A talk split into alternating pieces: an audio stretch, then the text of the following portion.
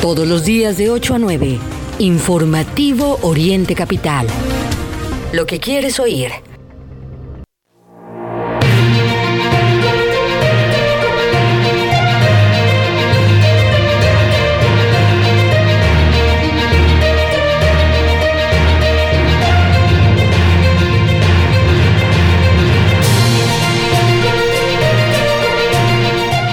Buenos días, muy buenos días en este viernes 2 de diciembre de 2022. Iniciamos el informativo Oriente Capital en esta emisión más, pues por supuesto en la recta final de este 2022 concluyendo muy bien la semana con varios temas que estaremos compartiéndoles a lo largo de los siguientes 60 minutos.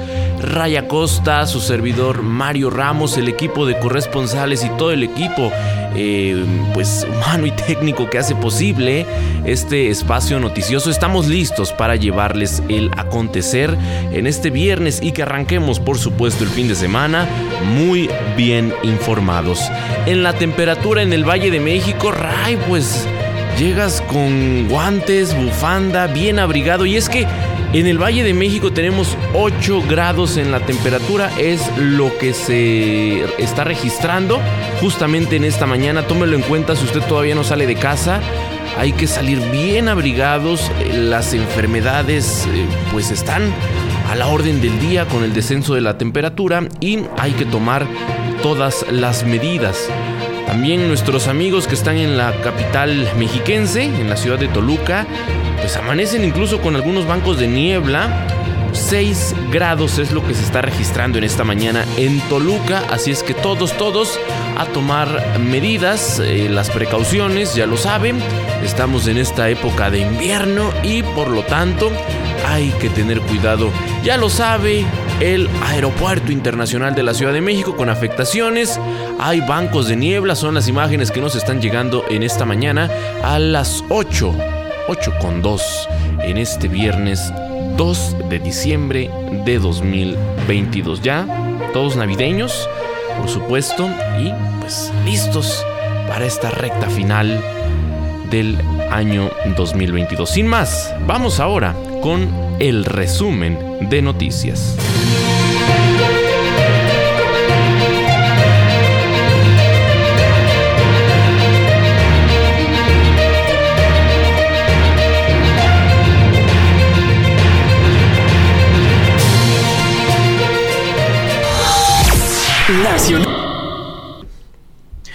Buenos días, son las 8 de la mañana con 3 minutos. Los saludamos Mario Ramos y su servidor Raya Costa. Escucha usted Oriente Capital y este, este es su informativo y la violencia, Mario, en este resumen no perdona a nadie. Policía de Cusaem lleva días desaparecido, salió a trabajar a Culco y no ha regresado. Imparable la violencia en todo el territorio nacional. Lamentablemente el Estado de México no se salva. Hallaron un cadáver en una presa que se ubica en el municipio de Temoaya. Al parecer, la persona fue baleada. Y bueno, ejerciendo sus derechos constitucionales, va a haber una caravana por la justicia eh, que va a recorrer todo el país. Qué bueno que la gente se manifiesta, que use las calles, es un derecho que está consagrado en la Constitución y significa, Mario, amigas y amigos del auditorio, que el gobierno no está cumpliendo. Ya casi se acaba el sexenio y en un intento desesperado, por supuesto, y claramente electorero, Morena busca regular la asignación de recursos para programas sociales, ya que se va López Obrador. Y bueno, todo lo que se robaron en estos cuatro años, le vamos por supuesto a compartir los detalles de esta información. Más expresiones ciudadanas. Familiares bloquearon la avenida central por la detención de personas en donde cree, en el municipio donde todo lo malo pasa, Ecatepec. Fueron clausurados ocho tiraderos clandestinos en el municipio de Naucalpan. Tenga usted mucho cuidado, como decía mi abuela, hay que manejar a la defensiva. Chocó un taxi contra un árbol en Toluca de Tenango del Valle, hubo seis heridos. Nacional. Siguen los presos políticos en nuestro país, eso no se ha acabado. Otro juez niega prisión domiciliaria. Antes fue a Rosario Robles, ahora a Jesús Murillo Caram.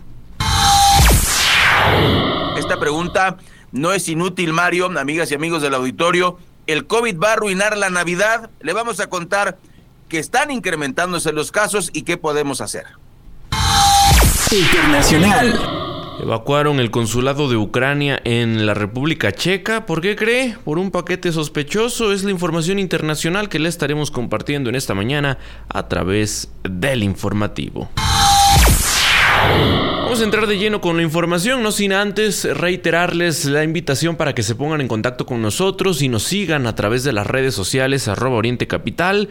Por supuesto, ya lo saben, nuestro sitio en internet www.orientecapital.com, en donde encontrarán todas nuestras formas de contacto, la página además del informativo, en donde pues llegamos a hacer algunas transmisiones con información de última hora. Los invitamos para que nos sigan, para que activen las notificaciones y se puedan enterar de todo el acontecer en la región oriente del Valle de México. Vamos a entrar de lleno con la información a las 8 de la mañana con 6 minutos en este viernes. Le comparto que mm, la fiscalía, bueno, cierra el cerco contra mm, feminicidas y aprende a 96. Hay un reporte que elaboró la, la Fiscalía Mexiquense de enero a octubre de este 2022 es este mm, periodo que comprende dicho reporte. Y bueno, de acuerdo con la autoridad estatal, en dicho periodo han sido detenidos cerca de 100 personas investigadas como posibles feminicidas, lo que representó un aumento total del 19% en comparación con el año anterior. Esto está bien, es parte, sin duda, de lo que se tiene que hacer para el combate a los feminicidios que lamentablemente eh, pues ha incrementado este delito en los últimos meses y podemos decir desde el inicio de la administración de Andrés Manuel López Obrador a nivel nacional. Según la información de la Fiscalía Mexiquense, la institución, eh, pues como le digo, en este periodo, enero-octubre de 2022, pues eh, lograron 96 órdenes de aprehensión contra posibles feminicidas en la entidad, mientras que en el año 2021, en el mismo periodo, fueron solo 81. Esto representa un incremento del 19% de acuerdo con los datos registrados por la Fiscalía del Estado de México. Informaron también que durante el mismo periodo de 10 meses incrementaron pues 8% em, las vinculaciones a proceso, que es la otra etapa, que es lo otro que tendríamos que, analizar también.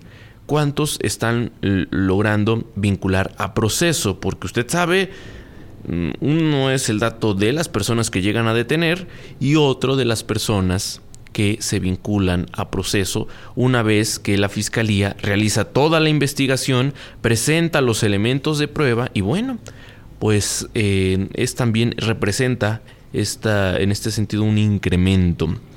67 em, personas recibieron una sentencia debido a este crimen, lo que representa, como le digo, un incremento de 3 puntos porcentuales. Es eh, lo que refiere al total de las sentencias reportadas en 2022, de las cuales 9 fueron registradas como sentencias vitalicias. Lamentablemente, eh, pues de acuerdo con el Sistema Nacional de Seguridad Pública, en el periodo entre enero y octubre de este 2022 se iniciaron 120 carpetas de investigación por el delito de feminicidio en la entidad, con un total de 122 víctimas, de las cuales 17 fueron menores de edad, según los reportes de eh, dicha institución. Es decir, todavía hay un rezago todavía hay personas libres por este delito a las cuales pues falta, falta que se les detenga una vez que pues la fiscalía cumple con todo este proceso de la investigación. ¿Cómo están las cosas a nivel nacional? Bueno, la entidad mexiquense ocupó el primer lugar en este ranking de feminicidio con un registro del 15% de la incidencia de todo el país. Esto lo sabemos. A ver, en el Estado de México habitan la mayor cantidad de, mexicanos. Tenemos municipios con una alta densidad poblacional. Hablamos de los que se ubican en la zona limítrofe con la Ciudad de México principalmente y por lo tanto, bueno, esto hace que en varios en varios de los conteos que se hacen a nivel nacional el Estado de México ocupe el primer lugar, lamentablemente en el asunto de los feminicidios, pues también también es el caso. Entre los eh, las entidades eh, que, mm, destacan a nivel nacional, ya le dije, es el Estado de México, es Nuevo León, está Veracruz y, por supuesto, la Ciudad de México. Resulta que en la entidad mexiquense Valle de Chalco es el municipio que registra la mayor incidencia delictiva con nueve casos de feminicidio. Le sigue Ecatepec, donde pues lamentablemente, todo lo malo pasa. Y está también el caso de Tlalnepantla. Hay em, otros casos que también entran en el listado. Hablamos de, de eh, Naucalpan, Nicolás Romero.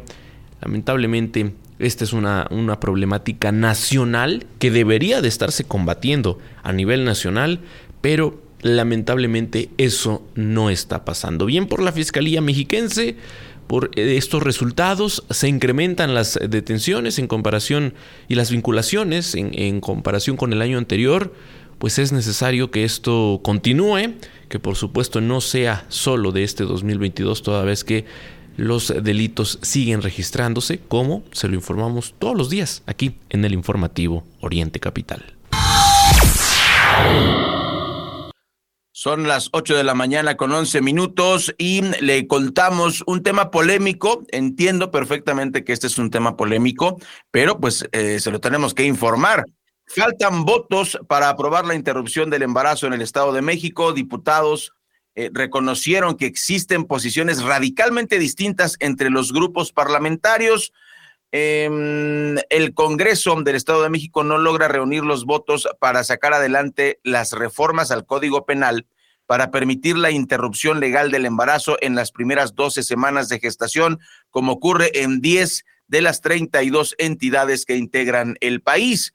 Durante el eh, primero de cuatro foros que se promueve para conocer las posturas de los actores y sectores, reconoció eh, que no se puede sacar adelante esta iniciativa de ley porque solo tiene seguros 29 votos, más dos de los tres de petistas, tres del PRD 29 eh, de Morena y se requieren 38, por lo que se sigue cabildeando el tema, Mario. No se eh, no se logran poner de acuerdo en este tema. Es un tema, eh, lo entendemos, Mario, muy polémico y pues se supone que ya estaría, ya estaría resuelto y pues todavía no lo es. El Estado de México podría convertirse en la entidad número 11 luego del amplio reclamo que existe, pues es un grupo eh, extenso el que, el que lo solicita. Y bueno, pues ahorita, por lo, por lo pronto, en Estado de México, Mario, que se supone que es eh, la cabeza de todos los estados en el país, pues está estancada esta, esta reforma, estas reformas a las, a las leyes y los reglamentos. Pues vamos a darle seguimiento aquí en orientecapital.com para que usted esté enterado de lo que ocurre. Por lo pronto, no hay los votos suficientes, por lo tanto, no hay reforma, por lo tanto, la interrupción del embarazo es ilegal en el Estado de México. Como bien lo dices, opiniones a favor, opiniones en contra, pues se deben de tomar en cuenta a, a, todos, se debe hacer el consenso y pues decir ciertamente que en varias entidades del país esto ya está aprobado y que hay toda una lucha detrás de este proceso que se, se pide pues se pueda garantizar. El día de ayer, primero de diciembre, se conmemoró el Día Mundial del SIDA. Por supuesto, en torno a esta, esta fecha, pues eh, usted sabe, se hacen campañas para la detección oportuna. Y pues algo importante, algo esencial, Ray, amigos del Informativo Oriente Capital, es no criminalizar a las personas que viven con VIH. En el Estado de México, de enero a octubre de este año, cerca de 1.500 personas fueron detectadas con esta enfermedad, quienes además de sobrellevar pues, eh, este padecimiento, se enfrentan a la eh, xerofobia y son además criminalizados. En este sentido, la asociación Fuera del Closet pide la eh, derogación del artículo 252 del Código Penal del Estado de México.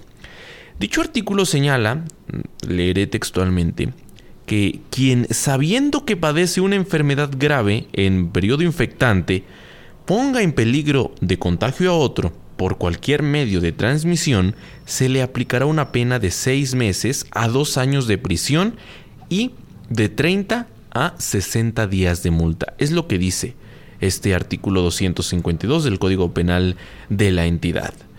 Eh, pues bueno, están planteando que se pueda modificar, eh, por supuesto, mm, en, este sentido, fuera del closet señala que la comunidad LGBT sufre una mayor estigmatización, además de la discriminación, por lo que se deben seguir impulsando acciones para garantizar sus derechos.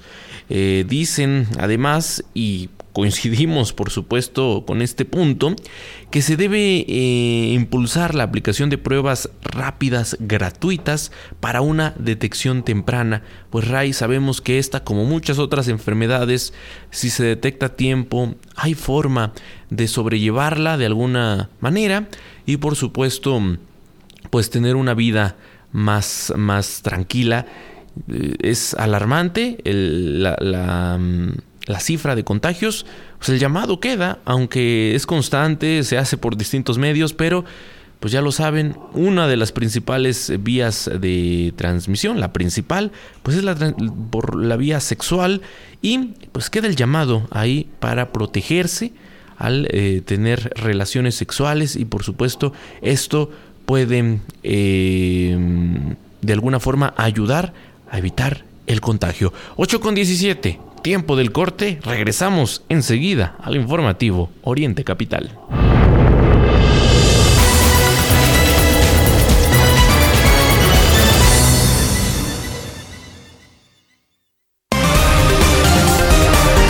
Lo que es noticia en el Oriente Mexiquense, lo que quieres oír. Regresamos a Informativo Oriente Capital.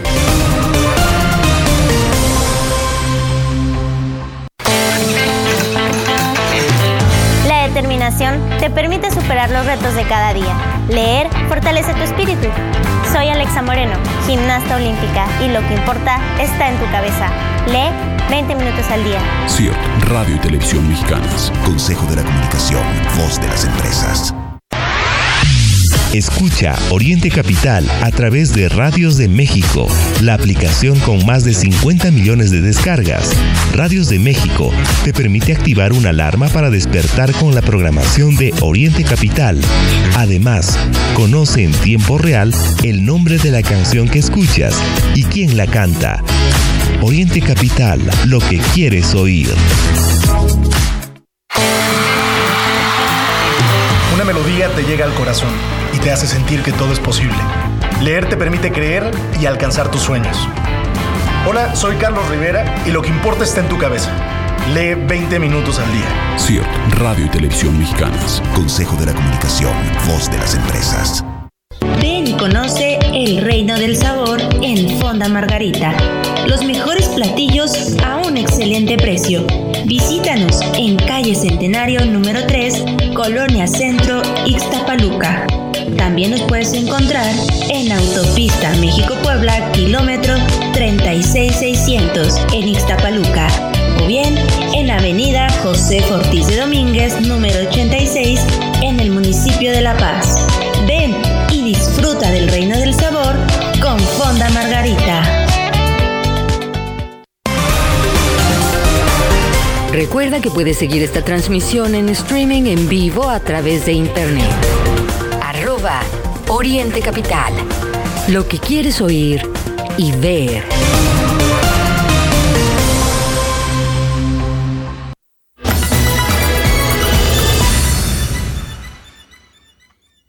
Son las 8 de la mañana con 19 minutos. Escucha usted el informativo de Oriente Capital. Hoy es viernes, por eso Mario llegó de buen humor. Yo decía, ¿por qué tan sonriente? Siempre tan serio, sobrio. Y llegó este tirando cohetes el buen con Mario. la maleta en mano. Es que es viernes, es viernes, ya trae su maleta, este, está listísimo para irse eh, de vacaciones. Es, que, bueno, pues así son los patrones, ni hablar, ¿Qué, ¿Qué, se le va a hacer? Pues bueno, vamos a continuar este viernes 2 de diciembre. Se acabó el 2022. Se acabó, ya es tiempo de Navidad. Nos quedarán 10 días hábiles, Mario. No es que uno quiera ponerle o, quitarle días al año, pero después del 12 de diciembre, Día de la Virgen de Guadalupe, se acabó el año. Se acabó el año. Entonces, pues bueno, aproveche usted, cierre. Eh, y concluya lo que lo, importante que tiene en este en este año y hay que empezar a preparar el que sigue. Por lo pronto le vamos a contar este chisme está bueno, Mario, porque hay, hay que preguntarse qué hay detrás de esto. La legislatura del Estado de México sigue eh, sin resolver el caso de Oquilan, el caso de Maurilio Hernández, le platicamos, pese a que el presidente municipal suplente rindió protesta. El Tribunal Electoral del Poder Judicial de la Federación ordenó que fuera el primer regidor quien asumiera el cargo. O sea, ¿qué quiere decir esto? Que la federación dice una cosa y el Estado de México dice otra diferente. El presidente de la Junta de Coordinación Política de la Legislatura del Estado de México, Maurilio Hernández González, señaló que el asunto de Cuilan se encuentra en etapa de tribunales. ¿Por qué es tan complicado, Mario? si finalmente no se acata una disposición del tribunal, el gobierno central y la legislatura van a tomar medidas para garantizar la paz y la estabilidad, fue lo que comentó. Em, esto a un día de que el presidente municipal suplente de Ocuilan, Wilfrido Pérez Segura, rindiera protesta en este cargo para cumplir con el mandato del Tribunal Electoral del Estado de México, quien le ordenó asumir la encomienda. O sea, el Tribunal del Estado de México dice, pásele. El Tribunal de la Federación dice, siempre no, no le pase. Y pues ahí está una disputa muy clara de, de poder, Mario. Y bueno, lo que llama la atención es el antecedente, le platicamos el contexto, usted recordará que aquí se lo, se lo informamos en Oriente Capital. El 14 de diciembre del año pasado, Emilio N., alcalde electo de Ocuilan, fue detenido en Cuernavaca por elementos de las fiscalías del Estado de México y Morelos ante su probable participación en el delito de privación ilegal de la libertad de un adversario político. El edil fue ingresado al centro penitenciario y de, reinserción, social eh, de Tenancingo y el 21 de diciembre fue vinculado a proceso. En abril de este año, magistrados del Poder Judicial mexiquense negaron la suspensión condicional, ratificaron la vinculación de proceso, por lo cual el expresidente municipal Mario sigue preso, pero en Aquilan no tienen presidente municipal y por lo que se ve, va a pasar un rato en lo que no tengan presidente municipal. No se puede gobernar el pleito entre la federación y el Estado de México. Vamos a escuchar a Norma. Norma Sánchez, ¿qué nos tienes hoy? Muy buenos días, Ray, Mario. Excelente viernes a todo el auditorio informativo Oriente Capital. Les informo que tras la ola de ejecuciones en la frontera sur de la Ciudad de México, principalmente en los límites de las alcaldías Milpalta, Tláhuac y el municipio mexiquense de Chalco, integrantes de la familia michoacana difundieron un video en el que amenazan a sus rivales. En la grabación compartida en redes sociales aparecen 40 sujetos con equipo táctico y mostrando armas de alto poder como fusiles AK-47 conocidos como cuerno de chivo y Barrett calibre 50. Los sujetos aseguran que controlan las comunidades de Tecomitl, Mixquic y Tetelco, pertenecientes a la Ciudad de México, y los poblados de San Juan Tezompa, Santa Catarina Yotzingo y San Pablo Atlasalpan, ubicados en el municipio de Chalco. Después de la difusión del video, la alcaldía de Milpalta publicó en sus redes sociales el inicio de un operativo encabezado por la Sedena y la Guardia Nacional. Sin embargo, esto no da certeza alguna de que la ciudadanía pueda estar tranquila porque es una realidad que desde el inicio de este sexenio el índice de inseguridad y violencia por parte de grupos criminales ha venido en aumento por lo que las estrategias de la Guardia Nacional son insuficientes. Así comienza la inseguridad en el oriente del Estado de México. Ray Mario reportó Norma Sánchez. Gracias a Norma Sánchez por su reporte en esta mañana. Continuando con más temas. Ya le compartí los datos en el periodo enero-octubre de las detenciones de presuntos feminicidas en el Estado de México. Hace escasos días le compartimos la historia de este sujeto que habría abandonado el cuerpo de una mujer en... Eh, ellos oh, vivían en Chicoloapan, se trasladan al municipio de Los Reyes La Paz, la abandona frente al Hospital Materno Infantil y lo detienen en Morelos. Y otro caso más. Detuvieron a otro feminicida que habría cometido este delito en el Estado de México y lo detienen en Oaxaca, insisto, bien por la Fiscalía eh, mexiquense. Y vea usted cómo estos individuos, pese a que busquen refugio con familiares, con conocidos, en otras entidades del país, allá están eh, las autoridades mexiquenses deteniéndolos, bien por esa acción, y esperemos que de alguna forma esto sea un factor para detener el aumento en los feminicidios en la entidad mexiquense que pues se suma a esta tendencia nacional. De acuerdo con la información que nos compartió la fiscalía, el ahora detenido habría privado de la vida a su esposa e intentado privar de la vida a su cuñada, esto en el municipio de Villa de Allende. El eh, pasado 30 de noviembre, agentes de la Fiscalía aprendieron en Oaxaca a Jorge Adán N., investigado por los delitos de feminicidio eh, y también el de feminicidio en grado de tentativa. Son dos diferentes y ambos se sancionan. Los hechos que señala la Fiscalía habrían ocurrido el 29 de octubre de este 2022 cuando supuestamente atacó con un arma punzocortante a su pareja sentimental al interior de un domicilio en la localidad de Loma San Pablo. Pues insisto, ah, llega la justicia, pese a que estos individuos pretendan huir, allá, allá los están deteniendo. Fue el caso en esta semana del individuo que detienen en el estado de Morelos, que allá se escondía, y ahora este sujeto que intentó huir del estado de México y esconderse en Oaxaca, vea usted, pues no pasaron más de 24 horas para que fuera aprendido en aquel estado de la República. 8 de la mañana con 27 minutos, vamos ahora con el reporte que nos presentas a Meirani Corrales desde la región del eh, noroeste en el Estado de México. Buenos días. Les informo que por el delito de incumplimiento de obligaciones de asistencia familiar, el municipio de Cuautitlán Izcalli se ubica en el tercer lugar de toda el Edomex con 122 carpetas de investigación, según cifras del secretario ejecutivo del Sistema Nacional de Seguridad Pública. La lista la encabeza la capital del Estado de México, Toluca, con 317 casos, después Ecatepec con 244 y el tercer sitio Cuautitlán Izcalli con 122 en el periodo de enero a octubre del 2022. Último reporte emitido por el secretario ejecutivo del Sistema Nacional de Seguridad Pública. En cuarto lugar de incumplimiento de pensiones alimenticias está Atizapán de Zaragoza con 102, Tlanepantla con 97, Texcoco con 94, Naucalpan con 90, Nicolás Romero con 76, Ixtapaluca con 74 y Chalco con 65.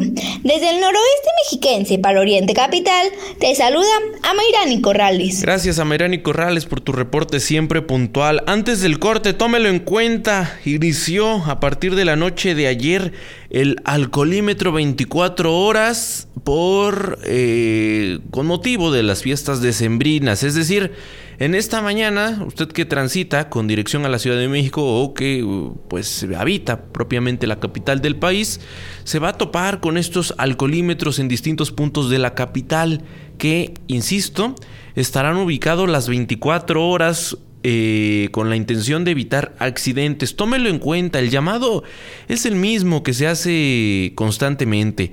Si va a tomar, que nadie le va a impedir que tome, pues tome las precauciones, no maneje.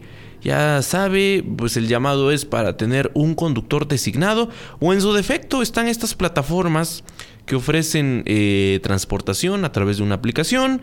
Están también propiamente los taxis. En fin, hay varias alternativas que usted puede mm, eh, tener para evitar accidentes.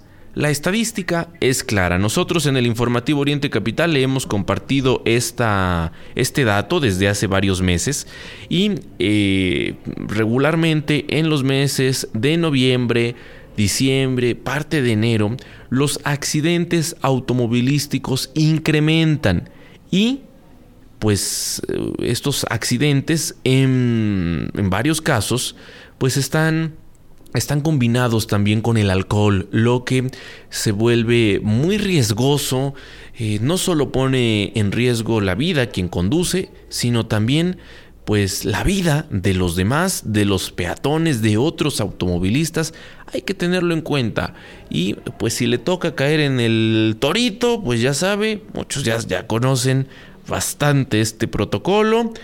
En fin, em, pues habrá, habrá este alcoholímetro 24 horas, principalmente en las zonas donde se ubican algunos eh, centros nocturnos, algunos bares.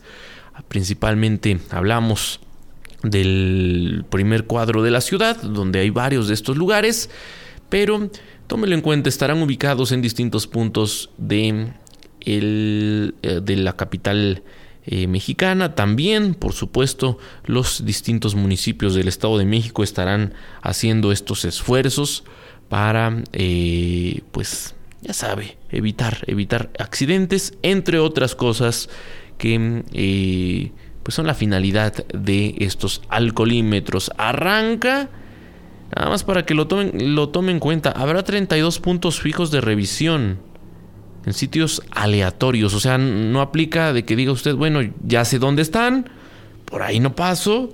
No, serán aleatorios y pues evite, evite ser sancionado y evite, por supuesto, manejar bajo los influjos del alcohol o cualquier otra sustancia. 8 de la mañana con 31 minutos, vamos al corte y regresaremos con mucha más información a través del informativo Oriente Capital.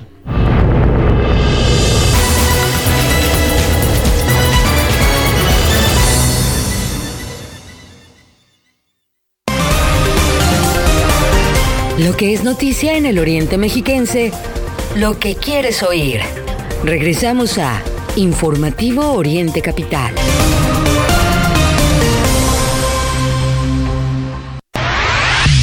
Escucha Oriente Capital a través de Radios de México, la aplicación con más de 50 millones de descargas. Radios de México te permite activar una alarma para despertar con la programación de Oriente Capital.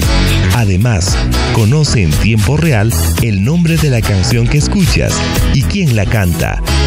Oriente Capital, lo que quieres oír. Libérate de las barreras que te impiden moverte. Libérate del mañana empiezo. Y escucha esa voz dentro de ti que te dice libérate. Cuando te activas, te liberas. Actívate 30 minutos, 5 días de tu semana. Conoce más en libérate.mx. Consejo de la Comunicación, voz de las empresas.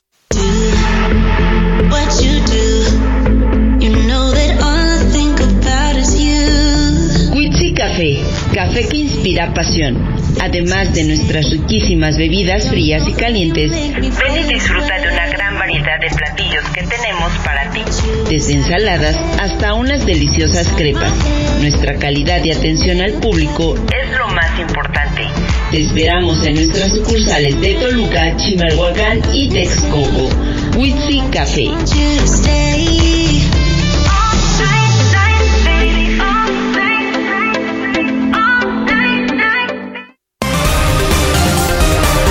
Recuerda que puedes seguir esta transmisión en streaming en vivo a través de internet. Arroba Oriente Capital. Lo que quieres oír y ver.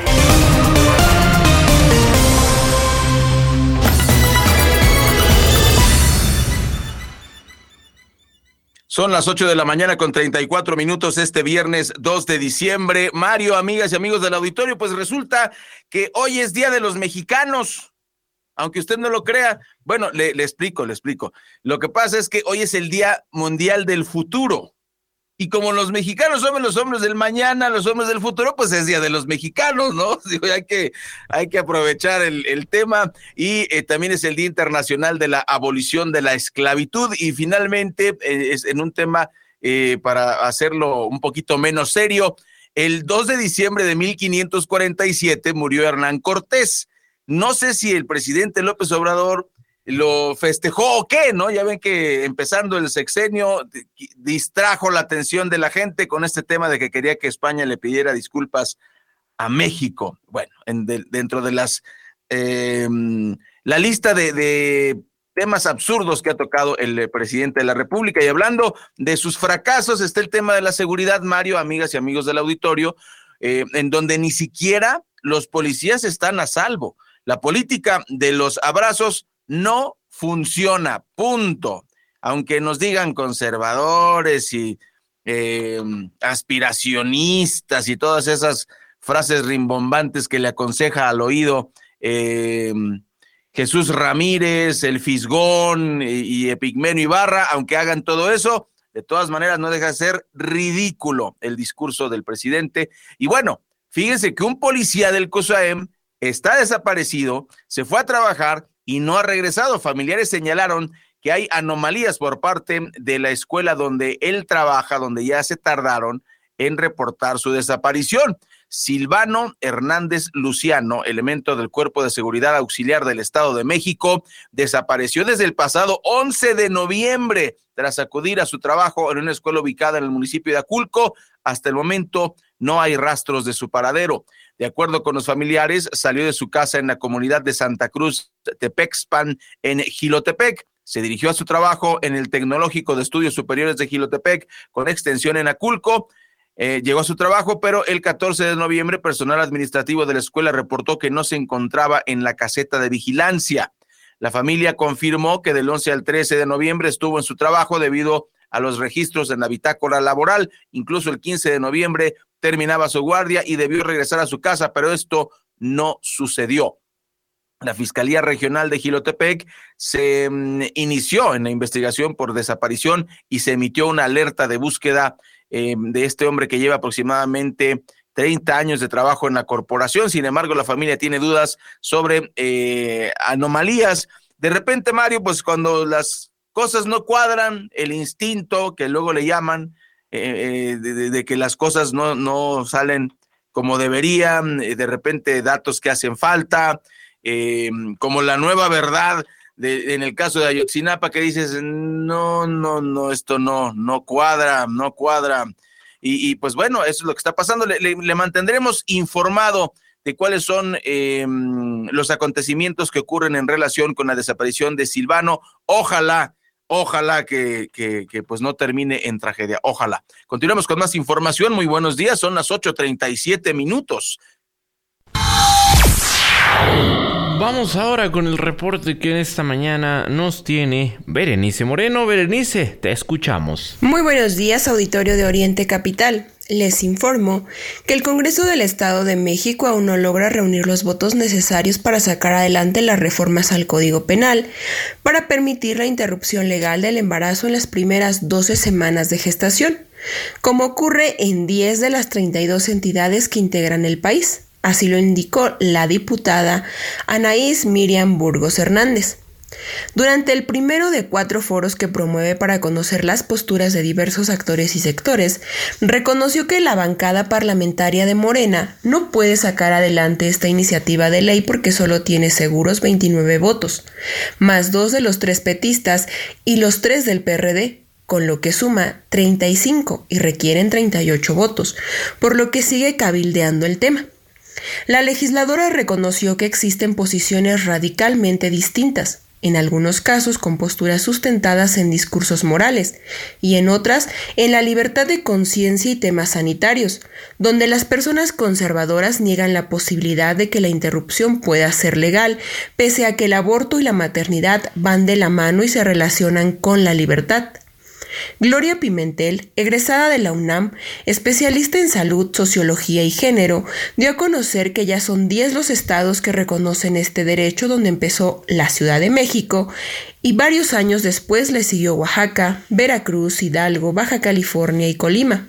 Hasta este año se aprobó en Sinaloa, Guerrero, Baja California Sur y Quintana Roo.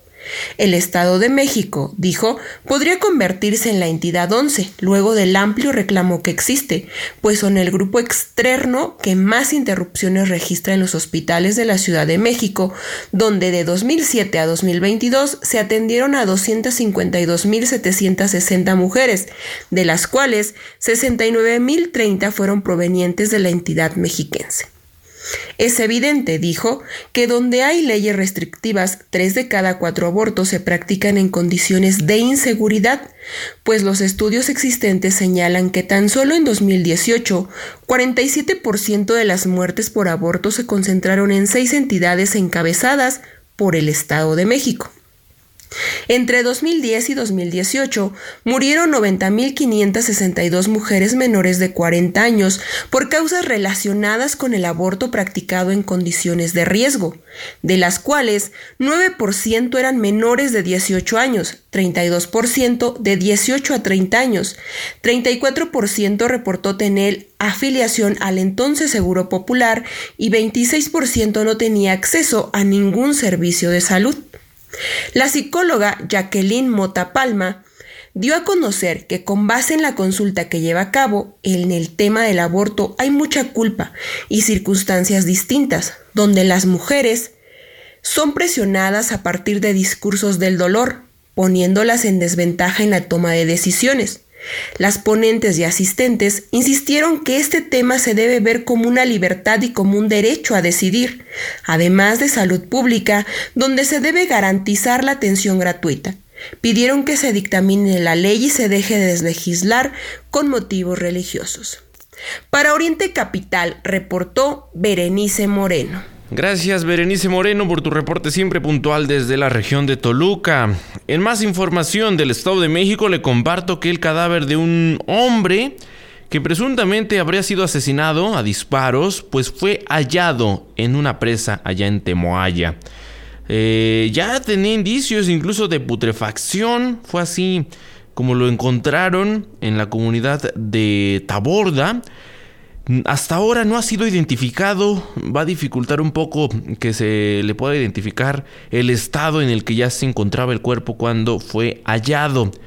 Eh, los vecinos de esta zona, lamentablemente, imagínese usted pasar por la zona y encontrarse un cadáver en este estado, pues es lamentablemente mm, también algo a lo que poco a poco muchos, muchos habitantes se han tenido que acostumbrar en distintos puntos del país, toda vez que la violencia no cesa. La fiscalía está buscando, pues, hacer todas las investigaciones, ya sabe, em, determinar la identidad de la edad de entrada, la identidad de este cuerpo, para, eh, pues, saber de quién se trata. Sin embargo, como le digo, los primeros reportes indican que este sujeto habría muerto pues a raíz de una serie de disparos por arma de fuego. Así las cosas en torno a la violencia. Son las 8 de la mañana con 43 minutos y la caravana por la justicia y justicia va a recorrer todo el país. Lo adelantábamos en el resumen y pues es muy importante que usted como ciudadano igual que yo pues tomemos las calles cuando el gobierno no nos escuche para expresar y para comunicarnos, para ejercer nuestros derechos constitucionales. Le contamos que familiares de las mujeres desaparecidas informaron que el objetivo es pedir justicia para las mujeres y evitar que haya más negligencia por parte de las fiscalías que muchas veces actúan como tortugas. Familiares de mujeres asesinadas y desaparecidas en Chimalhuacán iniciaron una caravana por las 32 fiscalías de justicia ubicadas a lo largo de toda la República Mexicana, en donde van a exponer sus casos y van a pedir justicia, pero para todas.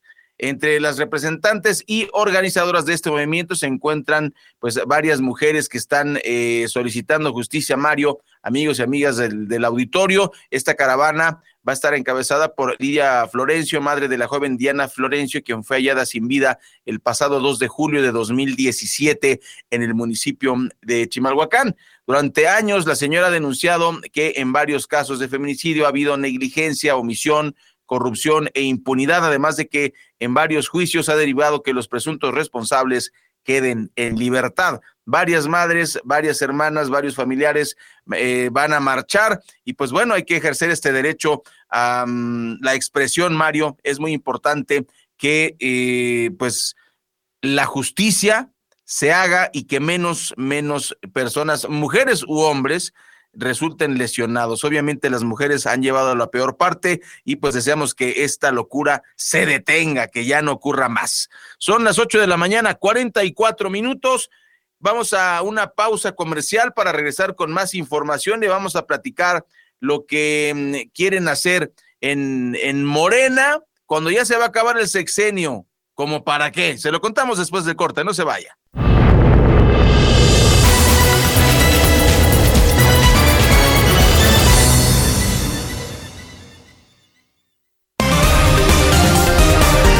Lo que es noticia en el Oriente Mexiquense, lo que quieres oír. Regresamos a Informativo Oriente Capital.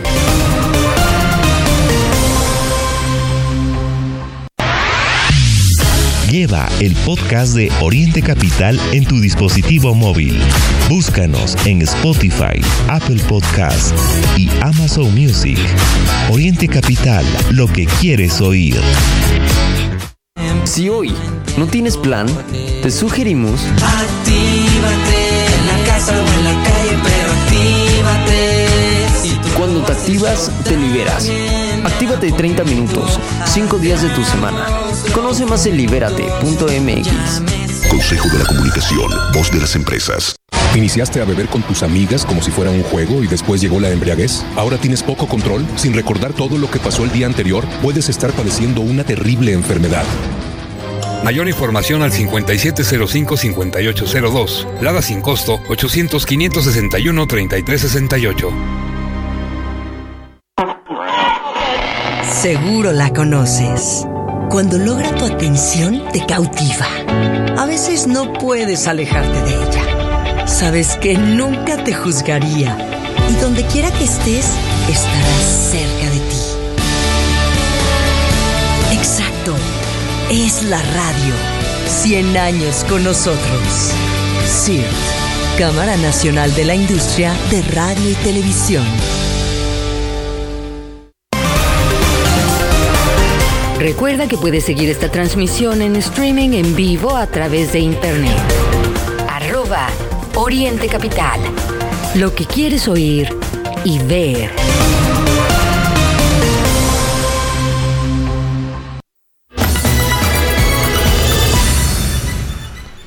Gracias por continuar con nosotros. Estamos en esta transmisión completamente en vivo a través del informativo de Oriente Capital en este viernes arranque de semana. Y pues estamos en el último mes, en la recta final de este 2022. Como se lo anunciamos al inicio del informativo, pues ya casi se acaba el sexenio eh, de, de López Obrador. Ahora, en un intento desesperado y, pues, tenemos que decirlo claramente, electorero, pues, Morena busca regular la asignación de recursos para programas sociales, ya que se va López Obrador. Bueno, y la pregunta, como le hicimos al inicio, ¿y todo lo que se robaron en cuatro años? Bueno, para 2023 se prevén recursos por un monto de 212.955 millones de pesos para desarrollo social, con la finalidad de regular la asignación de recursos para el financiamiento de los programas sociales, de tal forma que se genere certeza jurídica, dicen, para su asignación y funcionamiento, incorporando medidas efectivas de retención de cuentas, la diputada de Morena, María del Carmen de la Rosa Mendoza, presentó ante el Congreso mexiquense la iniciativa con proyecto de decreto por el que se reforman y adicionan diversas disposiciones a la Ley de Desarrollo Social del Estado de México. De conocer que de acuerdo a lo que se establece en el plan de desarrollo de la entidad, la política de desarrollo social del gobierno estatal contribuirá a disminuir la pobreza, el hambre y a incrementar la seguridad alimentaria pues eh, como le digo, causa polémica esto a cuatro años.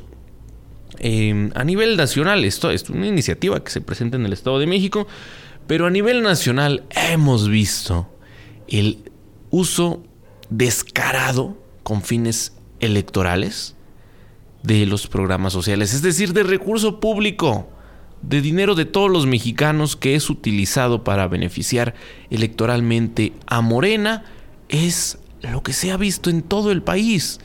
La marcha no se salvó de esta tendencia. Vimos a los servidores de la nación insinuando a la gente pues que si no asistían se vería en riesgo el apoyo que se les entrega. Así las cosas en, en nuestro país. 8 de la mañana, 49 minutos. Vamos con la información nacional.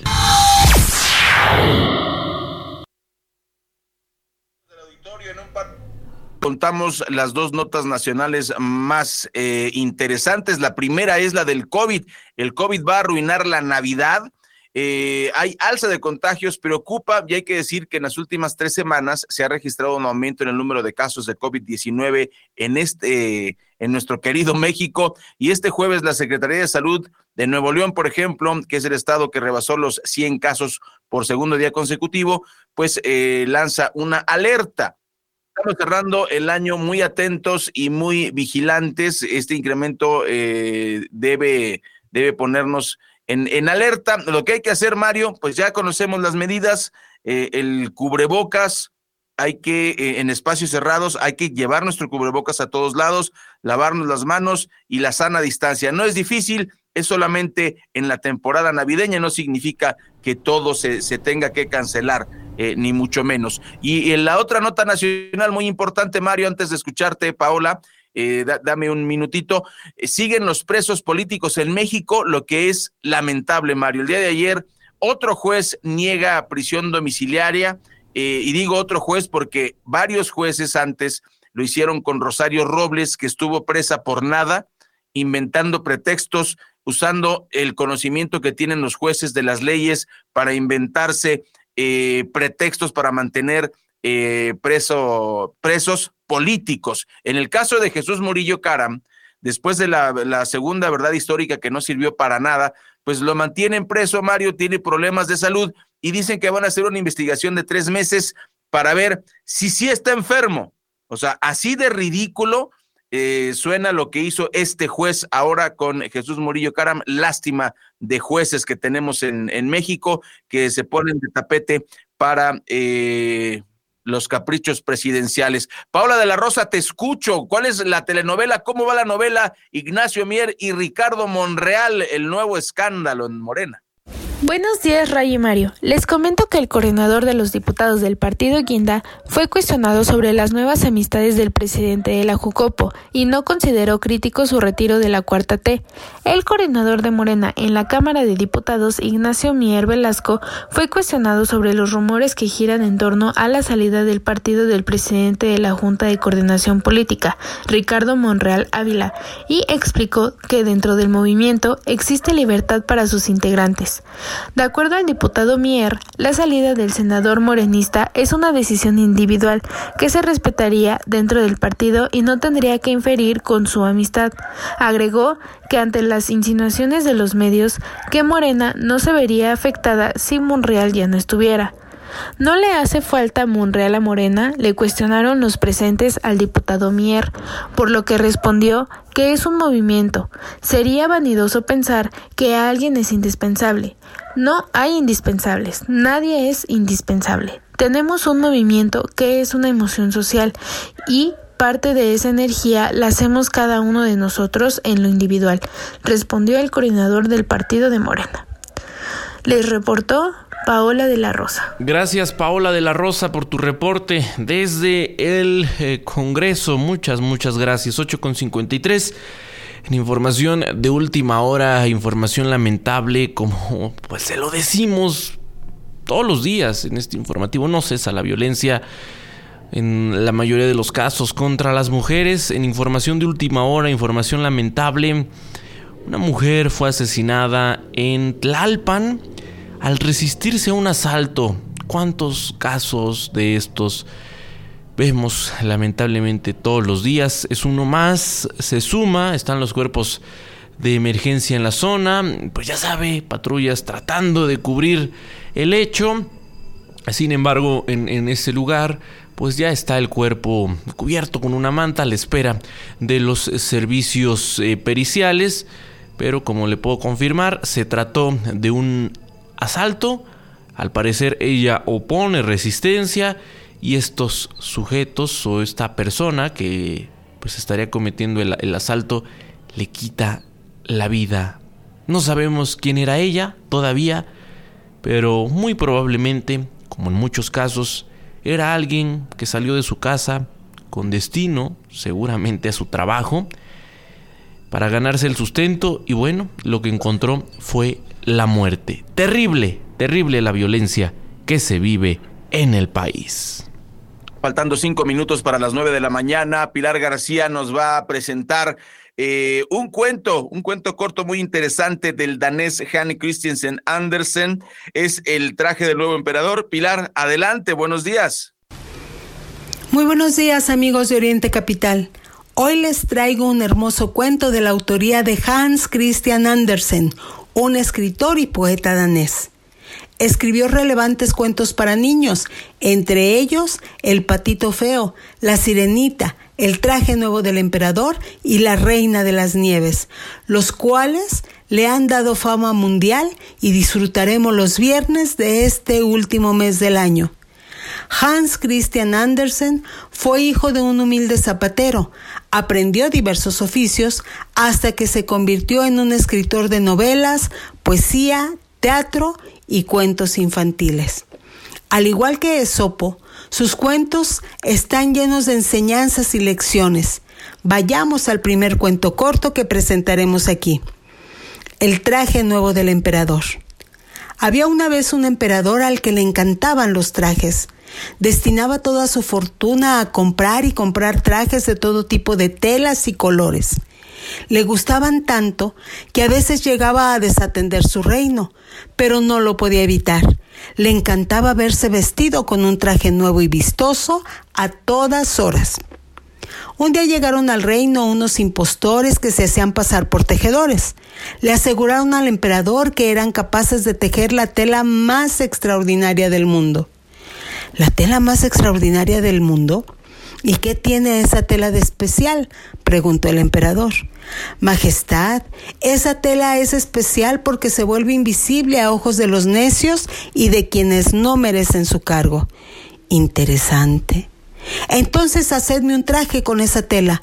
Rápido, os pagaré lo que me pidáis.